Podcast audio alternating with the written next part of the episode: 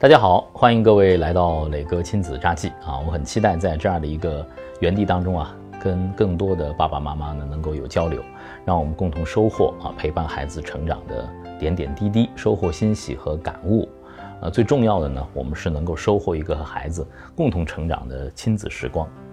今天磊哥想聊的一个话题啊，嗯，长期以来在家庭教育当中是蛮敏感的，就是怎么样在家庭氛围当中，呃。对孩子进行性启蒙，在我的成长经历当中啊，那个年代呢，爸爸妈妈是不太回答我们关于我是从哪儿来的啊，你们为什么会有我啊，男孩和女孩到底有什么样的区别这些问题的啊，完全都是扔给学校，甚至是你们自由发挥，自己去探索，这就成了我们生命当中的一个空白，甚至是很长时间的一个巨大的疑问。但我想呢，现在可能越来越多的。八零后、九零后已经成为父母了，更开放的性观念、更健康的性观念啊，已经被更多人接受。在家庭当中进行儿童的性启蒙，我想这已经是家庭教育当中不能回避的一个话题了。那么，父母要给孩子谈性啊，呃，最重要的就两个纠结吧。第一个是从什么时候开始呢？这比较好呢？第二呢，我到底怎么给孩子讲性呢？我想我们已经。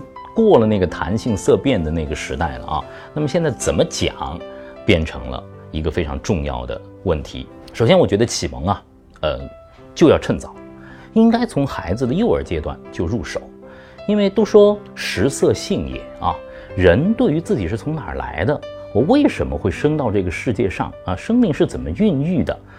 男孩和女孩到底有什么区别？我们的身体为什么会有这么大的差异？这是人天性当中的。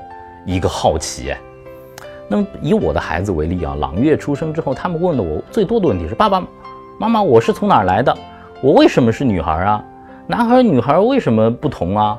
男生为什么要站着撒尿啊？女孩为什么就要坐在马桶上撒尿啊？那面对孩子们的这些天真的问题，你会怎么答？我自己的呃操作是去除所有的神秘感，完全明白的用术语。来回答孩子的这些疑问，比如说我从哪儿来，我一定不会说你是从垃圾堆里捡来的啊，一定不会说你是充话费送的啊，呃，我会跟他讲，我说爸爸妈妈相爱，男人和女人在一起啊，就会孕育生命。那爸爸妈妈身上有一个非常奇妙的结构，哎，就像是你看爸爸电脑上的这个 USB 接口一样啊，当爸爸和妈妈的这个 USB 接口啊连通之后啊，我们身体当中的数据就开始传输了。爸爸给了妈妈一个精子啊，它像小蝌蚪一样。妈妈体内呢有一个卵子，当精子和卵子结合之后，它就会变成一个小胚胎，在妈妈的子宫里着床，它就会渐渐地发育成婴儿。而你和妹妹是双胞胎，哎，爸爸的两个精子、两个小蝌蚪和妈妈的两个卵子结合，才有了你们。能够成为双胞胎的几率可是非常低的，六万分之一哎！爸爸妈妈一次有了你们两个孩子，这多奇妙啊！把他们是从哪儿来的，用这样的一种语言和方式告诉他。那当然，我觉得孩子们上了幼儿园之后，四五岁的时候，也是他们的这个性别意识啊逐渐生成的一个阶段，他们就会对男女非常的在意。因为在幼儿园里头，呃，上厕所的时候，他们看到男孩女孩是不不同的。那么这个时候，你也要向孩子们去做出解释啊。男生啊，下是有小鸡鸡的，女孩是没有的。那么这个时候，可能在呃三四岁、四五岁的时候，还可以用一些童言童语。但是当他们进入到中班、大班的时候，我觉得更多的可以完全的用术语。我带着朗月呢看过。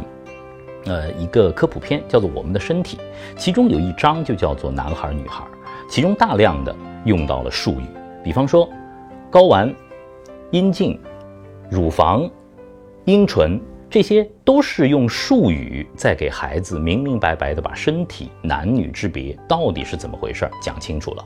那么女孩哎会有子宫啊，女孩会有卵巢，会有输卵管，男孩则不同。哎，这些如果你用术语跟孩子讲清楚的话，其实神秘感顿消，而且对于孩子来说，他是不会有分别心的。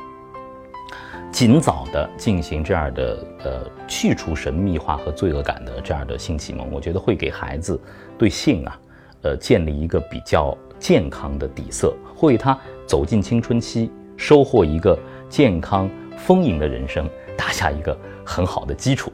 同时呢，也回答了其实人本身对于自己生命的最重要的一个疑问。孩子也会知道生命来之不易，会学会珍惜生命，保护自己。